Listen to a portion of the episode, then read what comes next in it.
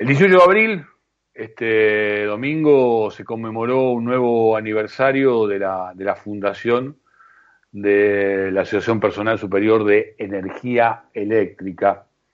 Y es una excusa, en realidad, para convocar al secretario general, titular de, de este gremio, y conversar de muchas de las cuestiones referidas a la actual situación de la energía del otro lado de la línea está Carlos Minucci. ¿Cómo te va, Carlos? Edgardo Chínica, aquí por Radio Cooperativa, por Estado de Alerta.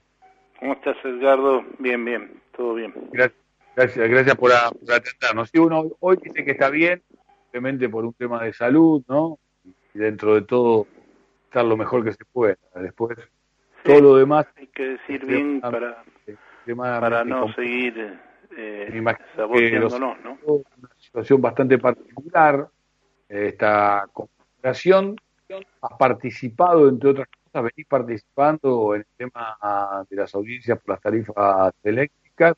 Hay una disputa en el propio gobierno, que pueden ser los incrementos.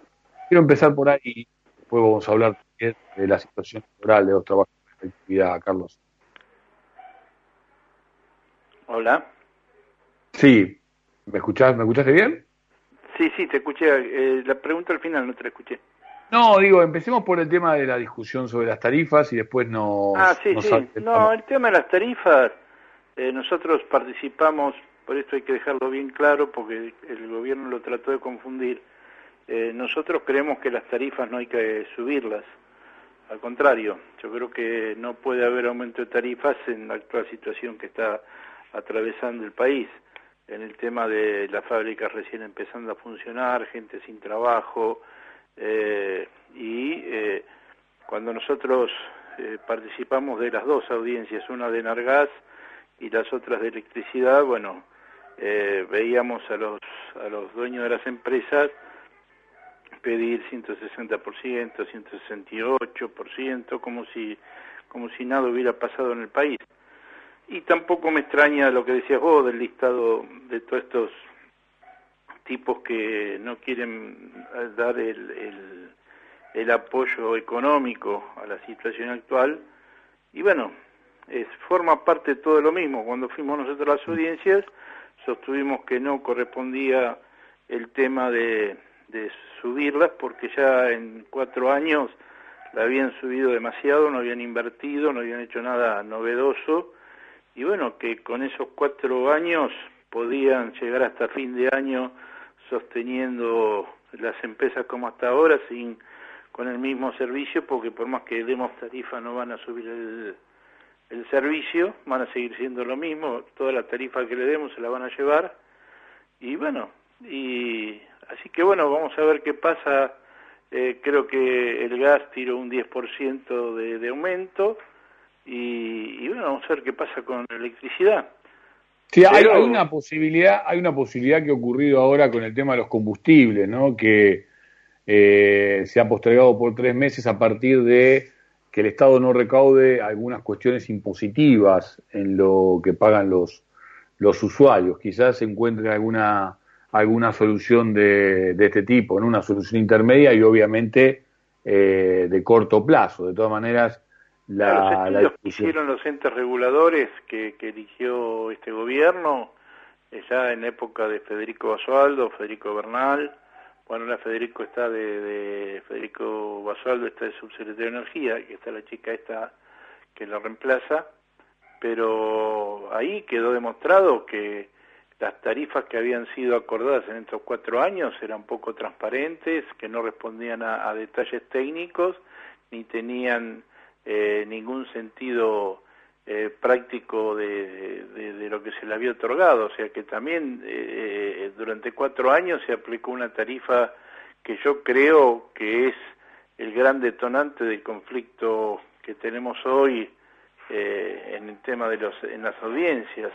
Y yo te digo me llamó la atención de la cantidad de oradores que hubo eran todos opositores a, las empresas. Mm. Pero vuelvo a repetir, eh, yo creo que durante este año no puede haber aumento de tarifas. Eh, eh, el gobierno tiene que estudiar, tiene dos años para estudiar un nuevo, un nuevo sistema de tarifas tiene que hacer, eh, si este año, eh, va, durante estos dos años tiene que haber una segmentación, a ver cómo se puede ir otorgando, pero bueno, ya lo primero que vimos nosotros es que está todavía en tela de juicio los cuatro años de Aranguren y de, eh, y de todos los que estuvieron en, en, en, el área de energía. Sí, eh, una, un camino que siempre o muchas veces utiliza es el tema de los subsidios, ¿no? Que finalmente de manera indirecta también terminan pagando los, los usuarios, ¿no es cierto? Veremos si, si esa es una, una opción que se recorre y digo, retomo lo que vos también recién marcabas, ¿no? Eh, este listado que vamos a irlo repitiendo, lo venimos haciendo, pero día a día, en cualquier espacio que, tengamos para seguir exponiendo a, estas personas eh, que, no aceptan y que presentan este, litigios frente al tema del pago de, un impuesto por, por la grande, una contribución, por las grandes fortunas que, que tienen y que han, y que han acumulado, eh, y que lo, lo, demanda la ONU, ¿no? Lo demanda la ONU, lo demanda hasta, directamente hasta el propio Fondo, Monetario Internacional. Este, hasta, hasta Joe Biden, el presidente de los Estados Unidos, está generando impuestos para, para los más ricos, ¿no? No es que no es que sea Che Guevara el que está lo que está realizando. Eh, Carlos, Carlos, vos recién mencionabas, eh, vos recién mencionabas el tema de la no inversión más allá del comportamiento de estas empresas. Digo, esta no inversión es en lo que tiene que ver con el servicio y también es en lo que tiene que ver con las negociaciones anuales que hacen ustedes por el tema salarial. Mirá, yo creo que las empresas intentaron eh, que nosotros pidamos aumento de tarifa para poder eh, eh, negociar el tema de, las paritarias.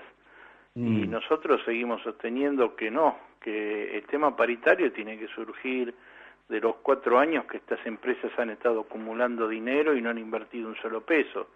Y nos parece poco solidario eh, reclamar tarifas para darle salarios a los trabajadores que estamos en las áreas eléctricas, en, eh, afectando y seguir afectando a, a, la cantidad de argentinos que están sin, sin, sin dinero, que están mal, que es un país, no olvidemos que es un país que tenemos el 44 millones 44 millones de, de, de Argentina, en cuyo 50% es la pobreza, la marginalidad, y, y, bueno, eh, yo creo que el tema de las paritarias tiene que salir de la plata de las empresas, no tiene que salir de la tarifa. La tarifa forma parte de un sistema porque ellos tienen subsidios, eh, ellos tienen un montón de ingresos y también tienen empresas contratistas que las inventan ellos, las manejan ellos y sacan plata ellos de ahí.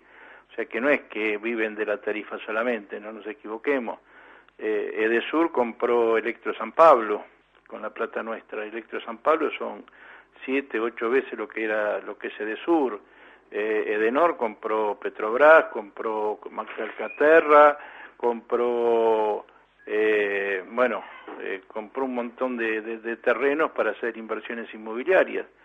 O sea que no es que es eh, Caputo que compró ahora eh, la, central Brigadier López, Milding compró la central de, de Ensenada Barragán, y bueno, todo eso salió con plata nuestra. Ahora, ¿dónde fue la plata de los argentinos? Y bueno, fue a las arcas de ellos y si le damos tarifa y van a seguir siendo las arcas de ellos.